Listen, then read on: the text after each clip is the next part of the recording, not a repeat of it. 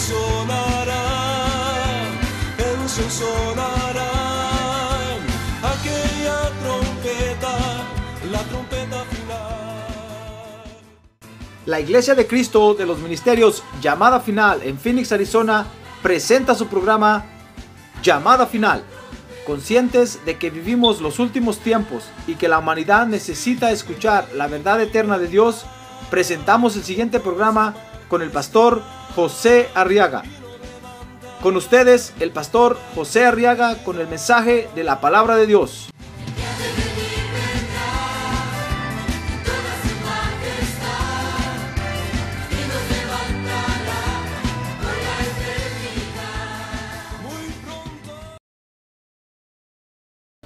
y abrir su Biblia conmigo en el libro de Jonás, en el libro del profeta Jonás. Quiero que lea conmigo en el capítulo 4 los versos 1, 2 y 3. Y vamos a preparar nuestro corazón hoy para recibir el consejo de Dios, hermano. ¿Quiere usted que Dios le hable? Sí, amén. Yo también necesito que Dios me hable. Dice Jonás capítulo 4, verso 1. Pero esto desagradó a Jonás en gran manera y se enojó. Y oró al Señor y dijo, ah Señor, ¿no era esto lo que yo decía?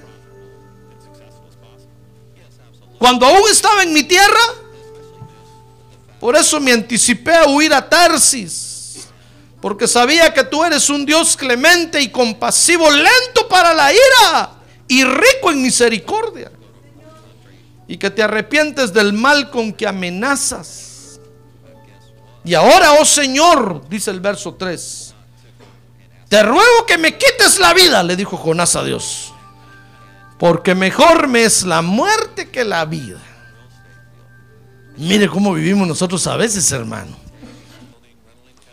Fíjese que esto que hemos leído en la Biblia hoy es el momento al final de la tarea que Dios le mandó hacer a Jonás. ¿Se recuerda que Dios comisionó a Jonás, verdad? ¿Se recuerda de eso o no? Si no, ahorita se lo voy a recordar, hermano. Dios comisionó a Jonás y, dice el verso 2, capítulo 4, que al final Jonás, en lugar de glorificar a Dios, hermano, ¿sabe qué dijo? Le dijo a Dios, no era esto lo que yo decía. Como que, como tal vez esta otra frase le va a ser más familiar a usted. A veces decimos, te lo dije. Te lo dije. Mire cómo vivimos nosotros. Fíjese que esta, esta frase de Jonás, estas palabras de Jonás nos enseñan que así vivimos nosotros los hijos de Dios, hermano. Mire qué feo vivimos a veces, hermano. A ver, quiere ayudarme y decirle que tiene un lado, qué feo vive usted, hermano. Que nadie lo sepa hoy, pero qué feo vive usted a veces. Fíjese que vivimos, hermano, a veces lamentándonos de todo lo que nos pasa. Decimos, si hubieras, el hubiera no existe, hermano. Es pretérito pluscuamperfecto del pasado haber, del verbo haber. Si hubieras. Si hubiera, pero como no hubo. O decimos, te lo dije. Mire, eso es lo que Jonás le está diciendo a Dios. ¿No es esto lo que yo decía? Que de balde iba a venir. De balde iba a ser el gran viaje. Así vivimos nosotros los hijos de Dios, los, los que hemos sido lavados con la sangre del cordero, hermano. No estoy hablando de otra gente. Estoy hablando de los que hemos sido lavados con la sangre del cordero. Estoy hablando de los que tenemos al Espíritu Santo morando en nosotros hoy. Tenemos, le estoy hablando de los de, de, nosotros a quienes el Espíritu Santo guía. Vivimos lamentándonos de lo que nos pasa. Pero es que vivimos así, fíjese hermano, porque no estamos conformes con lo que tenemos o con lo que hacemos. Por eso nos vivimos lamentando, hermano. Por culpa de la inconformidad de nuestra alma. Fíjese que nosotros los hijos de Dios nos tenemos que desarrollar aquí en la tierra, hermano. Dios nos llamó y nos salvó, pero ahora nos tenemos que desarrollar. Así como Adán se desarrolló en el huerto. Fíjese que dice la Biblia en Génesis 2.7, vea esto conmigo. Génesis 2.7 dice que entonces el Señor Dios formó al hombre del polvo de la tierra y sopló en su nariz aliento de vida y fue el hombre un ser viviente. Mire, Adán comenzó ahí, Dios le dio vida y en ese momento comenzó a tener una relación con Dios. Es decir, Adán comenzó a desarrollarse espiritualmente. Nosotros los hijos de Dios venimos a Cristo y el Espíritu de Cristo nos dio vida, hermano. Así como Adán. Y ahora hemos comenzado una relación con Dios. Y tenemos que desarrollarnos ahora espiritualmente. Así como nos hemos desarrollado físicamente aquí en la tierra, tal vez usted ni cuenta se dio. Pero su papá y su mamá sí se dieron cuenta. Porque lo vieron nacer. 15 pulgadas de largo. Ni pie y medio siquiera, hermano. Algunos un pie. Así este tamaño eran, mire. Y cuando los papás lo, lo vieron, en lugar de darle alegría, les, les dio lástima, hermano. Dijeron, esto no va a crecer. Ah, pero la mamá inmediatamente lo agarró, se lo pegó a su pecho y usted empezó a mamá y la mamá dijo, de eso me encargo yo. Y ahí estuvimos nosotros. Y a los pocos meses ya no éramos de un pie, ya éramos, eh, hermano, casi de tres pies, casi un metro. Y ahora mire cómo estamos. Hasta bigote nos salió ya. Se nos cayeron los dientes de leche y nos salieron los dientes duros. ¿Nos desarrollamos o no? Nos desarrollamos. Nacimos en la tierra y desde que nacimos, como dijo alguien, empezamos a crecer. Algunos no mucho, pues, pero crecieron, hermano. Pues ahora, fíjese que hemos nacido en el Espíritu y nos tenemos que desarrollar espiritualmente, así como Adán. Pero también dice Génesis 2.15 que nos tenemos que desarrollar intelectualmente. Dice que entonces el Señor Dios tomó al hombre y lo puso en el huerto del Edén para que lo cultivara y lo cuidara. Mire, Adán comenzó a desarrollarse intelectualmente, hermano. Comenzó a pensar cómo hago para sembrar zanahoria, cómo hago para sembrar rábanos. Y empezó a desarrollarse Dice, dice la Biblia que Dios le dijo que le pusiera nombre a todos los animalitos y empezó a ponerle nombre a todos los animales. Imagínense de dónde sacó tanto nombre. Comenzó a desarrollarse intelectualmente. Y por último, nos tenemos que desarrollar sentimentalmente. Así como Adán, mire, dice Génesis 2.18, que el Señor Dios dijo, no es bueno que el hombre esté solo. Y dijo Dios, le haré una ayuda idónea. No, no dice así, dice ayuda idónea. Mire, cuando Adán vio a Eva, hermano, fue cuando le brincó el corazón la primera vez. Y Adán comenzó entonces a desarrollarse sentimentalmente. Mire cómo nos tenemos que desarrollar nosotros ahora los hijos de Dios, hermano. Por eso no es bueno que el hombre esté solo. No es bueno que esté pensando usted quedarse solterona o solterón. Pídele a Dios que quiere desarrollarse sentimentalmente. Amén. Por eso dice la Biblia que no es bueno que el hombre esté sin trabajar, que el que no trabaja dice que no coma. Pídale a Dios desarrollarse intelectualmente, hermano. Amén.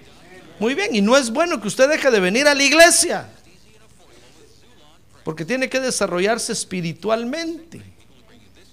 Pídale a Dios fuerzas para venir, hermano. Muy bien, ahora durante este desarrollo que, vamos a tener entonces en la tierra, fíjese hermano que vamos a conocer a Dios en diferentes etapas. Por ejemplo, en el área espiritual vamos a conocer a Dios como, como el que nos alimenta. Dice el Salmo 78, 25.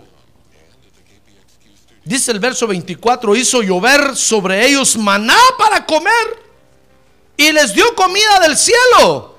Pan de ángeles comió el hombre, dice el Salmo 78, 25. Dios les mandó comida hasta saciarlos. Vamos a conocer a Dios en la etapa de que Él es nuestro proveedor, hermano. Vamos a conocerlo como que Él es el que nos manda el pan del cielo. Mire qué cosa terrible, cómo vamos a conocer a Dios, hermano. Pero eso no quiere decir que todos los días se levante usted a ver el cielo, nada más a ver qué hora cae el pan.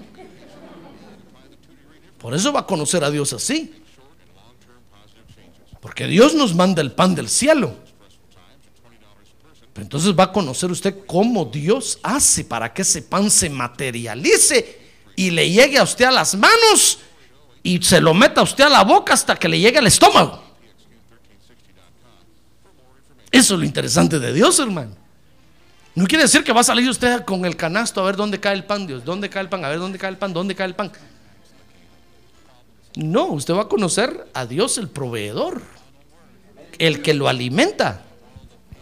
Vamos a conocer a Dios en el área intelectual como, como el Dios que nos abre puertas. Mire, dice el Salmo 78, 23. Sin embargo, dice, dio órdenes a las nubes arriba y abrió las puertas de los cielos. Mire las puertas que Dios abre, hermano. Dirás, Señor, ¿y dónde está la llave para abrir esa puerta? Yo no veo ninguna puerta ahí. Pues va a conocer a Dios. Dios da las órdenes, fíjese hermano, en el mundo espiritual. Y luego esas órdenes se vienen a la tierra y se materializan. Gloria a Dios, gloria a Dios, gloria a Dios. No me pregunte cómo, pero Dios lo hace. Es eso lo que vamos a conocer de Dios. ¿No le parece interesante? Ah, por eso a muchos no les gusta tener una relación con Dios. Porque dicen es que estoy pidiendo, le pido y no me da nada. No, tiene que conocer a Dios, hermano. En todo, el en todo su desarrollo usted va a empezar a ver cómo es Dios. Cómo es que Dios abre las puertas. Amén. Mire, y en el área sentimental, vamos a conocer a Dios como el Dios que nos provee lo que necesitamos para vivir en paz. Mire, dice Proverbios 18, 23.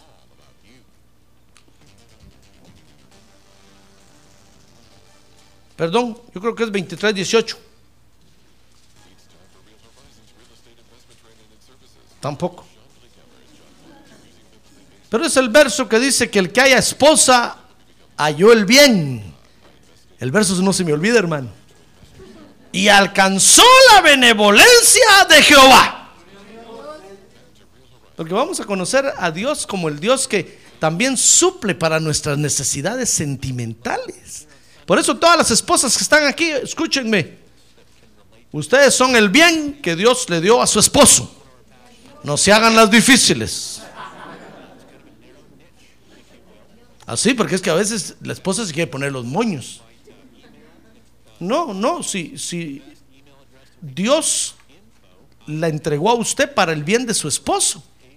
No fue al revés. No es que el esposo se la dio a, a usted para bien suyo. No. Por eso cumpla con Dios. Cumpla su función, cumpla su papel, que es el de tener contento a su marido. Tenerlo gordito, así como yo, y bien rosadito. Bien alimentado y bien contentito, porque esa es su función. Para eso Dios se la dio a ese varón.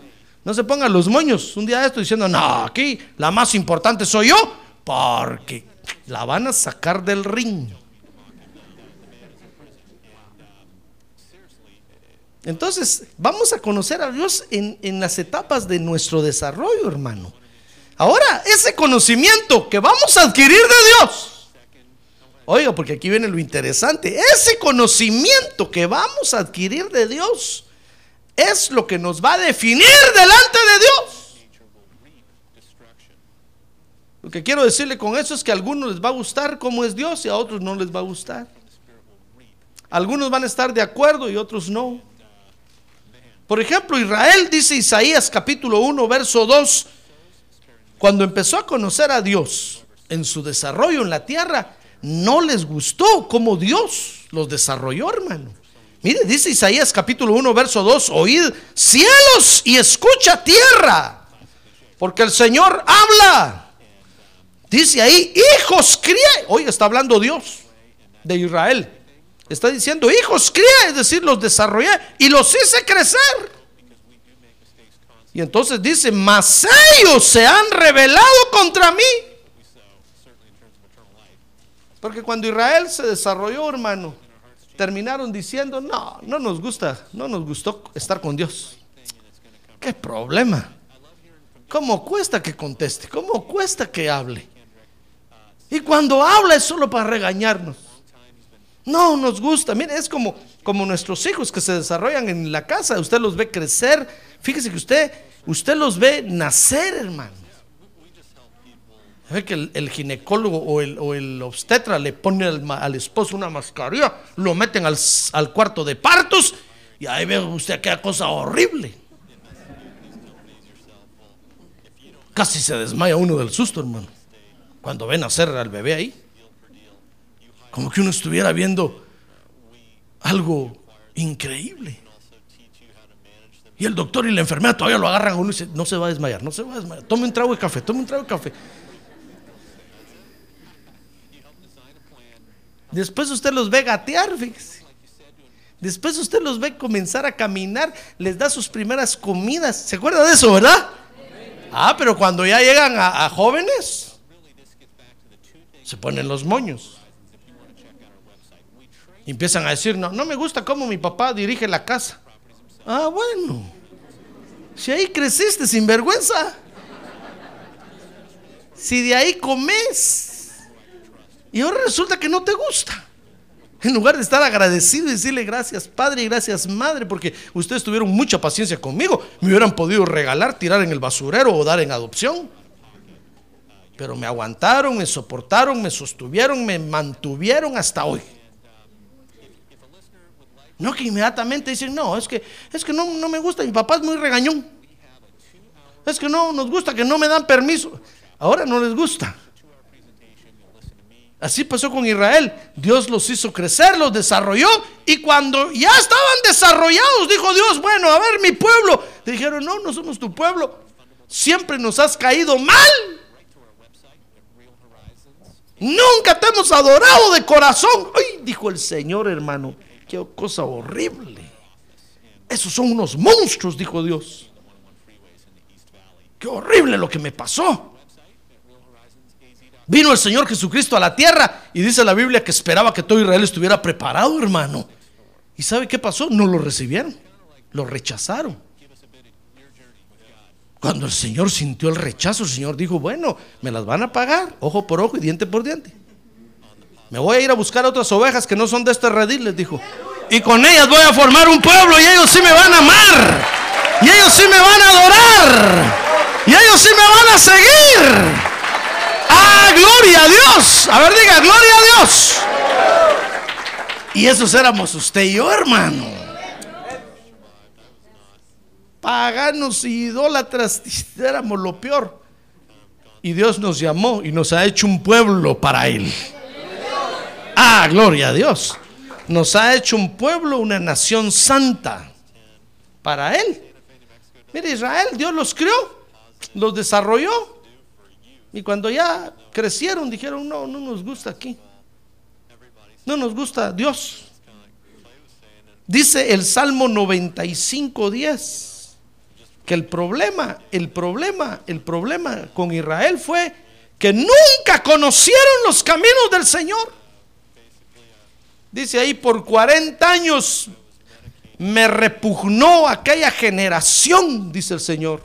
Y dije, es un pueblo que se desvía en su corazón y no conocen mis caminos. Mira, el problema para Israel fue que nunca conocieron los caminos del Señor, hermano. Eso quiere decir que nunca, nunca entendieron cómo Dios trabaja y hace las maravillas. Nunca se sentaron a, a tratar de ver lo que las, cómo Dios responde y hace las cosas, hermano.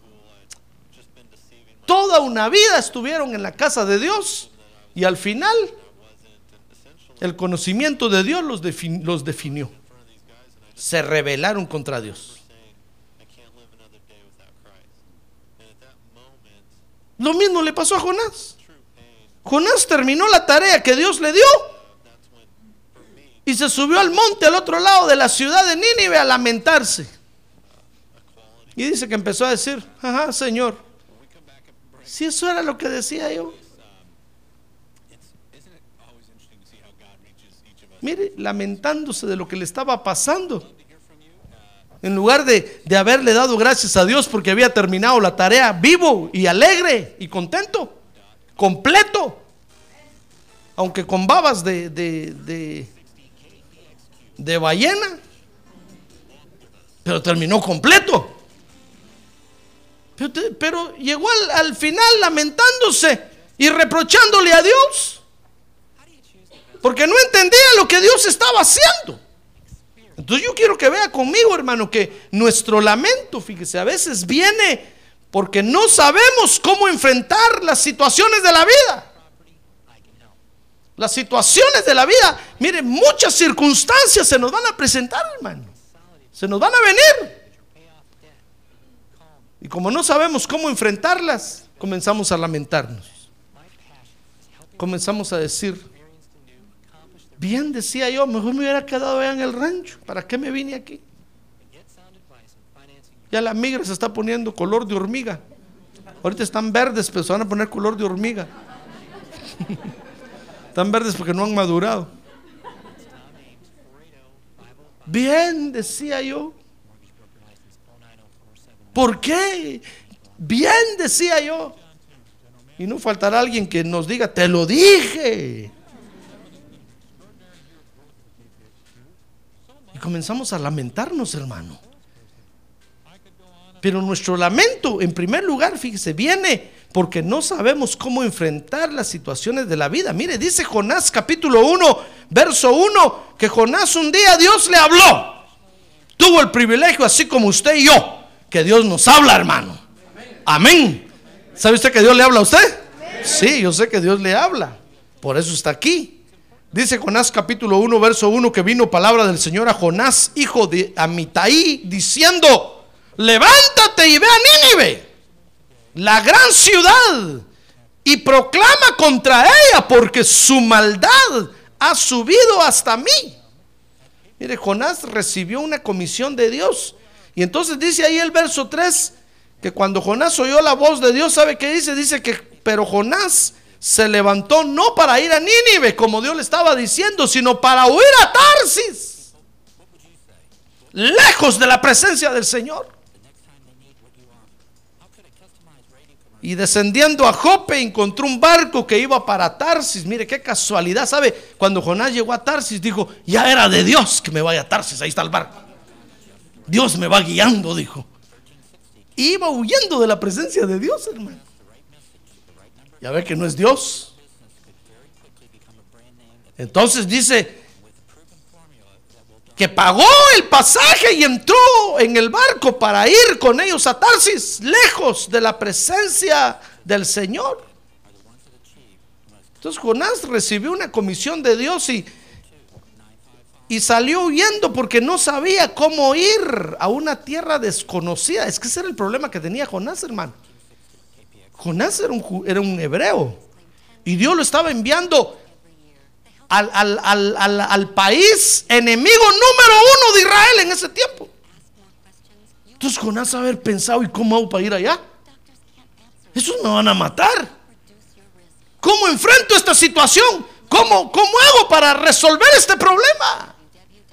Mire, Jonás no sabía cómo enfrentar esa situación. Entonces lo primero que se le ocurrió fue decir, no, yo me voy de aquí. Yo me voy de aquí, no aquí. El asunto, Dios quiere que yo vaya a Nínive. No, dijo, no, no, no. Eso no lo puedo hacer yo, ahí me van a matar. Entonces dice el libro de Jonás capítulo 1, verso 17, que después que Jonás se subió al barco, dice que ¿Se acuerda que lo tiraron los marineros, verdad? Al mar. Entonces dice el verso 17 que el Señor dispuso un gran pez que se tragara a Jonás. Y Jonás estuvo en el vientre del pez tres días y tres noches. Entonces dice el verso 10 que entonces el Señor le dio orden al pez después de ese tiempo. Y el pez salió a la playa y vomitó a Jonás. Imagínense cómo salió Jonás de ahí, hermano. Pero ¿qué le parece que Jonás no sabía cómo enfrentar esa situación? Y Dios ya tenía preparada la estrategia para que Jonás enfrentara esa situación. Jonás estaba diciendo, ¿cómo hago para...? Yo no puedo ir a Nínive. Dios quiere que vaya a Nínive, yo no puedo ir a Nínive. ¿Qué situación tan fea se me presenta? Y Dios ya tenía preparado cómo, cómo iba a llevar a Jonás a Nínive, hermano. Pero como Jonás salió huyendo, dijo Dios, voy a aprovechar de una vez, los, lo tragó un gran pez. Y después el pez vino y lo vomitó en la playa. Y cuando, fíjese que dicen los historiadores que mucha gente vio salir a Jonás del, vientre del, de la ballena. Digamos que era una ballena. Ahí dice que era un gran pez. Dice que mucha gente vio en la playa. Ese día estaban todos bañándose ahí, hermano. Bronceándose. Era verano. Cuando en eso vieron que venía el gran animalón y se acerca y, y sale Jonás del gran pez. Cuando todos vieron eso, ¿sabe quiénes estaban bañando ese día ahí? Los ninivitas. Los de Nínive. Cuando vieron salir a Jonás del gran pez, dijeron, ese es un hijo de los dioses. Y se fueron corriendo a Nínive a decirle al rey, rey, vimos salir un hombre de un gran pez. Porque fíjese que los de Nínive adoraban al dios pez. ¿Qué le parece? Y como vieron que Jonás salió del pez, dijeron, ese es Dios, ese es Dios. No puede ser otra persona, es Dios. Mire las estrategias que Dios usa, hermano, ¿se dio cuenta? Jonás salió huyendo porque tuvo miedo de enfrentar esa situación. Desde ahí comenzó su lamento. Y Dios ya tenía preparada la estrategia pez. Entonces cuando Jonás, cuando Jonás llegó a Nínive, hermano, ya todos lo estaban esperando con los brazos abiertos. Dijeron, ese es nuestro Dios. Le dijeron, ¿verdad que saliste de un pez? Sí, dijo, el pez me vomitó. Pero nunca le dijo, soy hebreo, soy judío. No, le dijo, el pez me vomitó. Gracias a Dios me vomitó. Ya no aguantaba ahí adentro todo lo que se traga ese animal y no toma el cacerse. Entonces todos decían, ya ven que salió del pez. Ese es nuestro Dios. Algo nos quiere decir nuestro Dios. Dios tenía preparada la estrategia para esa situación. ¿Qué le parece? Entonces tenemos que nosotros que, que conocer a Dios, hermano. Mire, en cada situación de la vida que dura, en, en el desarrollo de su vida como creyente, cuando se le presenten situaciones así, Dios ya tiene preparado una estrategia para usted. Solo dele tiempo, dele tiempo y Dios tiene preparado algo para usted. ¡Ah, gloria a Dios! Pero si usted se desespera y usted empieza a ver que no aparece nada por ningún lado, hermano, el que va a terminar alejado de Dios va a ser usted. Por eso comenzamos a lamentarnos, porque no sabemos enfrentar las situaciones que se nos vienen, hermano. Pero Dios tiene preparada una estrategia para usted. Dice la Biblia que junto con la prueba nos dará la salida para esa prueba. Jamás Dios va a querer destruirlo a usted, hermano. Lo que quiere es que usted se desarrolle. Y en su desarrollo, usted y yo tenemos que conocer cómo es Dios. ¿Cómo trabaja Dios? Cómo hace las cosas Él. Entonces, eso va a anular nuestro lamento. Pero también nuestro lamento, fíjese, viene porque las cosas no salen como nosotros queremos que salgan. En nuestro desarrollo como hijos de Dios, hermano, vamos, vamos a ver de repente que las cosas no salen como queremos, como nosotros deseamos que salgan. Y vamos a empezar a lamentarnos. Vamos a empezar a decir, de balde voy a la iglesia. De balde. Le conté a aquel hermano que un día me vino a reclamar sus diezmos, ¿verdad? Se lo voy a contar otra vez. Me vino a decir, pastor, devuélvame mis diezmos. Le dije, no, no puedo. ¿Y por qué le dije yo? Porque me quedé sin trabajo, me dijo. Tanto darle yo a Dios, hasta de más le doy. Y me quedé sin trabajo. Mire, lamentando su situación, hermano. Vamos a empezar a decir, no, tanto que voy a la iglesia y peor me va. Tanto que voy a la iglesia y no prospero. Tanto que voy a la iglesia y ni aguanto a leerla un capítulo de la Biblia. Empieza a leer, Jehová es mi pastor. Empieza a dormir.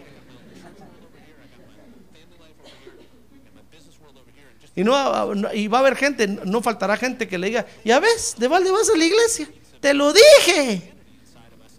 Usted va a decir, es cierto. Y va a empezar a lamentar su situación, hermano. Y que es que es feo, es feo ver a un creyente lamentando su situación, es feo. Ahora dígale que tiene un lado, que feo se ve usted, hermano. Cuando se viene a lamentar, qué feo. Que decir, pobrecito yo. Y agarramos las frases del mundo. ¿Y ahora quién podrá defenderme? No están mi pa ni mi ma. Soy huérfano. Sin padre, ni madre, ni perrito que le ladre. Y todas las frases del mundo se nos vienen, hermano, y empezamos a lamentarnos. Es que como soy latino, es que como soy pobre, es que como nadie me quiere. Ay, hermano. Nuestro lamento, fíjese, viene porque las cosas no salen como nosotros queremos que salgan. Mire, Jonás 3:3. Dice ahí la Biblia que finalmente Jonás terminó yendo a Nínive. Usted conoce ya toda la historia. Dice Jonás se levantó y fue a Nínive conforme a la palabra del Señor. Y Nínive era una ciudad sumamente grande, de un recorrido de tres días. Mire, Jonás terminó viajando a Nínive. Sin duda, cuando vio que la situación negativa se hizo favorable, cuando se dio cuenta que todos lo estaban esperando, le empezaron a dar invitaciones del rey, decir, don, don Jonás, véngase a Nínive. Queremos escuchar el mensaje que usted trae, que sacó dentro del pez. Jonás dijo, oh, me están esperando. Entonces sí voy. Terminó viajando a Nínive. Le pagaron su pasaje y todo, hermano. Contento se fue a Nínive. Dice el verso 4 que entonces les comenzó a dar el mensaje de Dios a los ninivitas. Dice que Jonás comenzó a recorrer la ciudad camino de un día y proclamaba diciendo, dentro de 40 días Nínive será destruida, será arrasada. Miren, ni chance de arrepentimiento daba. Ni siquiera decía, a ver cuántos quieren aceptar a Cristo antes de que les venga el desastre. No, no, no.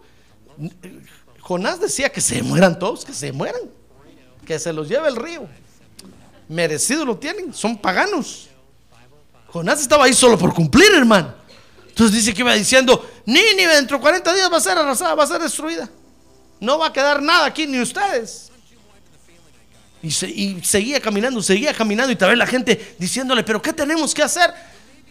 Nínive será destruida, Nínive. Hermano, ni chance a que se arrepintieran les daba. Entonces dice el, el capítulo 4, verso 6, que los ninivitas entendieron el mensaje que Jonás les estaba dando. Perdón, capítulo 3, verso 4. Y entonces dice el verso 10, capítulo 3, que cuando los ninivitas entendieron el mensaje, ¿sabe qué hicieron, hermano? Dice que el rey, le fueron a decir al rey, ¿sabes qué mensaje traje, trae ese hombre que salió del pez? Que Dios nos va a destruir. Uy, dijo el rey, hagamos algo para detener la ira de, de Dios. Y dice que mandó a proclamar ayuno y oración y hasta los animales que cada uno tenía en su casa, todos en ayuno y se arrepintieron clamando misericordia. Y cuando Dios vio la actitud de los ninivitas, hermano, Entonces dice el verso 10. Capítulo 3. Y vio Dios sus acciones que se habían apartado de su mal camino, porque dice que dejaron de pecar inmediatamente. Y entonces se arrepintió Dios del mal que había dicho que les haría y no lo hizo. Mire, tal vez alguno de ustedes preguntará, pero ¿por qué Dios tenía que dejarles de mandar el juicio a esos si eran paganos, idólatras, degenerados? Lo que, lo que se merecían era que Dios los aplastara. Sí, es cierto. Pero ¿qué le parece que Dios actúa, fíjese hermano, de acuerdo a la estatura espiritual que cada uno de nosotros da? Si Dios nos agarrara a todos parejos, hermano, no queda ninguno vivo aquí. Pero esa era la estatura que esa gente tenía que dar.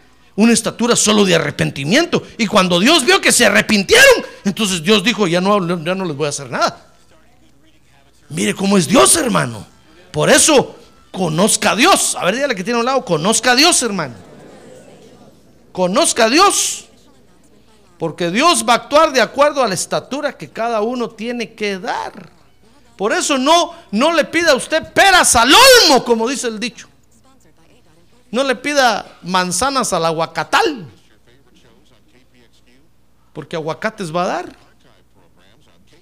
No le exija a usted al que tiene a un lado sentado que haga lo que usted hace. ¿Y, porque, si no da la estatura, ¿qué va a hacer usted, hermano? A usted se lo están pidiendo porque usted da la estatura. Tal vez usted es bueno para ayunar 15 días con 15 noches. Y yo no. Y usted va a decir, pastor carnudo, ¿por qué no ayuno? Pero es que yo no doy esa estatura, hermano. Tal vez si ayuno dos días me muero. Entonces Dios me dice, pastorcito, ayuna un día. Amén, le digo, Señor, con mucho gusto y con Gatorade. Amén, Señor. Y café en el desayuno. Amén. es que Dios se compadece de cada uno de acuerdo a la estatura que tiene que dar, hermano. Imagínese si Dios le exigiera a usted que predicara el Evangelio como yo lo predico. Nadie compra sus cassettes, hermano.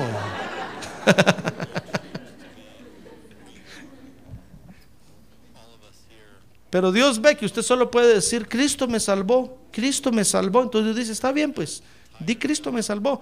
Vete con los de evangelismo ahí a la 75 en School y ahí anda a decir, Cristo me salvó, Cristo me... Y Dios se conforma con eso.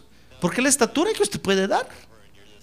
Dios no le va a decir, predica tres horas como José Arriaga ahí en la esquina. Hermano, pues, Señor, ¿y qué hablo? Si no tengo más que decir. Por eso, venga las vigilias. ¿Sabe por qué? Fíjese que un día en la vigilia le tocó testificar a algún joven aquí y cuando se paró el joven, es un joven que ha crecido aquí en la iglesia siempre. Y, le dijeron, tú vas a testificar y agarró el micrófono y dijo, bueno hermanos, yo no tengo nada que decirles. Toda mi vida he estado aquí en la iglesia, dijo. No sé nada de gluck gluck ni nada. Y todos jaja, se empezaron a reír, todos nos reímos dijimos, tiene razón. ¿Qué va, ¿Qué va a hablar si toda la vida ha estado aquí en la iglesia, hermano? ¿Comprende? Ah, pero si me pone usted a testificar a mí, o yo tengo un testimonio de cinco horas.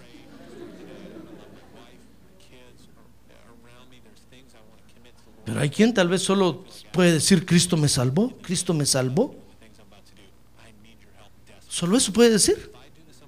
Entonces Dios va a ser su obra de acuerdo a la estatura que usted puede dar, hermano. Dios no le va a pedir a usted una estatura de tres metros de altura si usted a puras penas es de un metro de altura. Dios no le va a decir, a ver, tú que tienes un metro de altura, ponte de portero, porque sabe que le van a meter todos los goles por arriba, hermano. Lo que va a hacer es decirle, a ver, tú de un metro, vete allá, agarra el agua y dale agua a todos en la banca. El portero va a poner a uno de tres metros de altura que cubra bien la portería. ¿Comprende? Dios hace su obra de acuerdo a la estatura que cada uno puede dar. Y eso no lo entendía Jonás. Eso no lo sabía Jonás. Jonás quería que les cayera fuego. Ni chance arrepentimiento les dio. Solo les digo, miren ustedes, Dios, Dios les, los va a quemar vivos y qué risa me va a dar. Como va a oler a carne asada ese día, aquí les decía. Y los pobres ninivitas empezaron a temblar, hermano, porque decían es el hombre que salió del pez, el que nos está diciendo eso. El rey dijo, arrepintámonos, de todas maneras, nada, perdemos, tal vez aplacamos la ira de nuestro Dios. Mire, el rey de Nínive estaba hablando de su Dios y Jonás estaba hablando de su Dios. Pero cuando Dios vio la actitud de aquellos que se arrepintieron, dijo Dios, no, no, no, no, no, no les voy a hacer nada. Dejaron, dejaron el pecado, se apartaron del mal, dejaron de hacer lo malo. Entonces Dios dijo, no les voy a hacer nada. Detengan el huracán, dijo. Que ya no pase por ahí. Y desviaron el huracán para otro lado, hermanos. Ya ve cómo es Dios. Ah, pero nosotros nos lamentamos porque las cosas no salen como nosotros queremos que salgan. Y cuando las cosas no salen como nosotros queremos, empezamos a lamentarnos. Ah, es que Dios no me quiere. No, hermano, Dios lo quiere. Lo que pasa es que algo, algo hizo Dios que movió su mano y las cosas no salieron como usted quería. Pero están saliendo mejor de como usted quería que salieran. ¡Ah, gloria a Dios!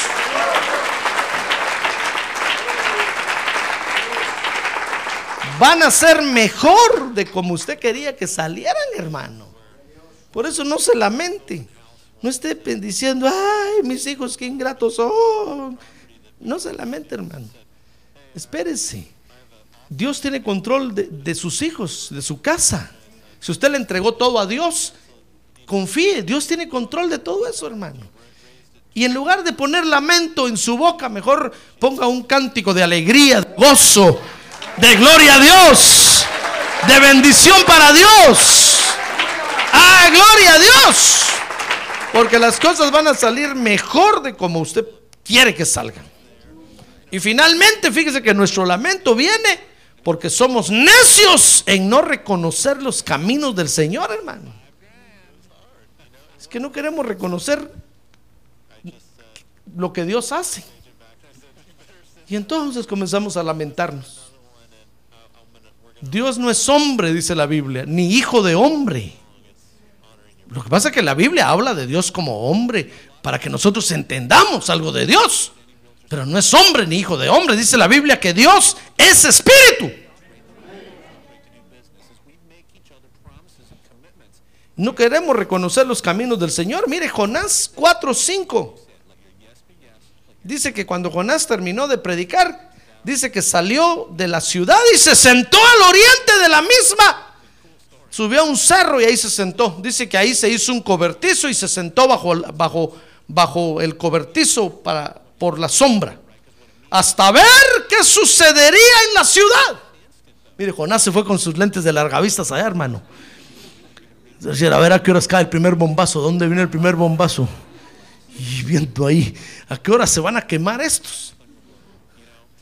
Quería que se hicieran chicharrón.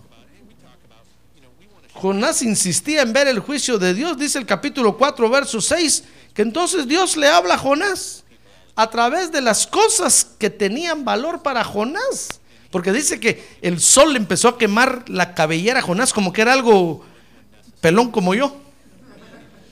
Y el sol empezó a dañar y empezó Jonás a decir, este sol, hombre. Entonces Dios hizo nacer una planta ahí, una calabacera, dice que lo cubrió, una planta verde y le dio sombra. Y cuando Jonás al otro día vio la planta, dijo, oh, qué bonita planta. Y entonces se metió ahí y ahí se sentía fresco. Pero dice que en el mismo instante salió un gusano de la tierra y se comió la planta. Y cuando Jonás vio eso, empezó a decir, tenía razón yo, nada me va bien todo me sale mal. Yo no sé qué maldición tengo encima. Todo lo que toco se muere, aún esta planta de plástico, no la va a tocar. si no se va a poner café. Mire, Jonás, Jonás comenzó, comenzó a lamentarse. Y entonces Dios le dijo, mira Jonás, estás enojado, ¿verdad? Sí, le dijo, muy enojado, estoy enojado hasta la muerte, le dijo a Dios. Entonces Dios le dijo, estás enojado con una planta que ni sembraste ni hiciste crecer. Yo lo hice. Y yo mandé al gusano también, le digo que se comiera la planta. Y eso te enoja. Si estás enojado por algo que tú no hiciste crecer ni desarrollar, ¿cómo crees tú, le dijo, que vaya yo a destruir a esta ciudad donde hay mucha gente, muchos niños, muchas mujeres y hasta animalitos tienen, le dijo. Mire cómo Dios le habló a Jonás, hermano. Dice el capítulo 4, verso 10. Y dijo el Señor, tú te apiadaste de la planta, le dijo a Jonás, por la que no trabajaste ni hiciste crecer, que nació en una noche y en una noche pereció. Y entonces le dijo, y no he de apiadarme yo de Nínive, la gran ciudad, en la que hay más de 120 mil personas que no saben distinguir entre su derecha y su izquierda, y también hay muchos animales. ¿Sabe por qué Dios se apiadó de Nínive? Porque se arrepintieron, hermano. Y eso no lo quería reconocer Jonás. Mire, hermano, nosotros a veces nos lamentamos porque, porque no queremos reconocer los caminos del Señor. Y así es Dios, hermano. ¿Y quién le va a decir a Dios no seas así? Si el Señor Jesucristo quiere regresar dentro de 500 años más, ¿qué va a hacer usted? Va a decir, ah, entonces me voy al mundo, pastor. Ya que el Señor no regresa, me voy al mundo y regreso dentro de 50 años. Hermanos, si Dios es Dios, mejor reconozcamos que, es, Él es Dios y démosle gracias. Ah, démosle gracias porque ha tenido misericordia de nosotros. Mejor quitemos los lamentos de nuestra boca. A ver, diga, yo quito los lamentos de mi boca. Agárrelos así, mire y tírelos así. Diga, yo quito los lamentos de mi boca. Tírelos para abajo. No los tire para un lado porque está el hermano. Tírelos para abajo. Diga, yo quito los lamentos de mi boca. Mejor quitemos los lamentos de nuestra boca, hermano. Y en lugar de, de, lamentarnos, mejor pongamos un gloria a Dios en nuestros labios. Ah, gloria a Dios, porque, porque Dios sí sabe lo que está haciendo. Dios sí sabe lo que está haciendo. Mire, si le vienen circunstancias difíciles a usted en la vida, no se lamente. Si las cosas no salen como usted quiere que salgan, no se lamente, hermano. Dios tiene control de todas las cosas. Y si de repente comienzan a suceder cosas alrededor suyo, no se lamente. Así es Dios. Amén. Yo termino diciéndole, hermano, que el Salmo 25.4, por eso el salmista le decía, Señor, muéstrame tus caminos y enséñame tus sendas. Porque en nuestro desarrollo como hijos de Dios, hermano, tenemos que conocer a Dios. Y vamos a ver que de repente Dios da una promesa y uno cree que es para mañana y pasan 10 años y no pasa nada. Mire, ¿se acuerda que Dios llamó a Abraham? Fíjese que en Ur de los Caldeos Dios le dijo a Abraham, mira Abraham, vente, vente a la tierra que yo te voy a, te, voy a dar. Y voy a hacer de ti una nación grande. Uy, dijo Abraham, trato hecho, nunca deshecho. Y se fue. 70 años tenía Abraham cuando llegó a Canaán. Cuando salió de Ur de los Caldeos, llegó a Canaán. Pasaron 30 años y nada, hermano. Ni un hijo tenía. Solo a Ismael había tenido. 30 años y no pasaba nada. ¿Qué hubiera dicho Dios? ¿Será que está acuerdo Dios? ¿O será que me está hablando de otro tiempo? No, es que Dios es así, hermano. Pero Él sabe por qué. Y Él sabe el tiempo exacto en el que va a llegar y el momento preciso en el que tiene que actuar. Lo que nosotros tenemos que hacer es solo decirle, Señor, enséñame tus caminos para no caer en lamentos, para no ser un creyente que viva lamentándome toda la vida por lo que me pasa. Mejor que sea un creyente que te dé gloria a ti, que reconozca que tú tienes muchos caminos, muchas formas de obrar, muchas formas de actuar. Que sea un creyente que glorifique tu nombre siempre, siempre. En tiempo de vacas flacas y en tiempo de vacas gordas. Amén. Amén. Cierre sus ojos. Cierre sus ojos, hermano. Pero mire, nosotros a veces vivimos lamentándonos. Lamentándonos porque no estamos conformes con lo que tenemos, hermano, con lo que hemos alcanzado, con lo que hemos hecho. Y a veces sentimos que la vida se nos va. Y comenzamos a lamentarnos. Ya deje de lamentarse, hermano. Mejor conozca los caminos del Señor. Y aprenda que Dios es así. Si las cosas no han salido como usted quería, dele gloria a Dios, hermano. Porque están saliendo de otra forma. Dele gloria a Dios porque Dios es el que está actuando y Él tiene el control de todo en sus manos. Mejor deje de lamentarse y dele gloria a Dios. Ya no podemos seguir viviendo así. Ya no podemos seguir viviendo de lamento en lamento. Porque dice la Biblia que ya no estamos de luto. Dios ha cambiado nuestro lamento en baile. Ay, nos ha vestido de alegría. Nos ha ungido con óleo de alegría. Ah, gloria a Dios. Porque Él es Dios y nos ha dado a conocer sus caminos. Y eso debe ser motivo suficiente para que le, le, demos gracias a Él, hermano. ¿Quiere ponerse de pie y levantar su mano en alto y decirle gracias, Señor? Gracias porque tú eres mi Dios. Gracias porque las cosas han salido así como han salido. Gracias porque estoy en tus manos. Gracias porque estoy dependiendo de ti. Dígale gracias porque tú tienes control de mi vida, Señor. Gracias porque tú tienes control de cada cosa, Padre Santo. Aunque hay cosas que tal vez no entendemos, así como le pasó a Jonás. Pero te damos gracias porque tú sí las entiendes. Y tú sí tienes control de esas cosas. No queremos lamentarnos, Señor, sino que queremos darte gracias. Queremos exaltar tu nombre. Queremos alabar tu nombre. Queremos glorificar tu nombre. Porque tú eres nuestro único Dios verdadero. Gracias te damos, Señor. Gracias te damos, Padre.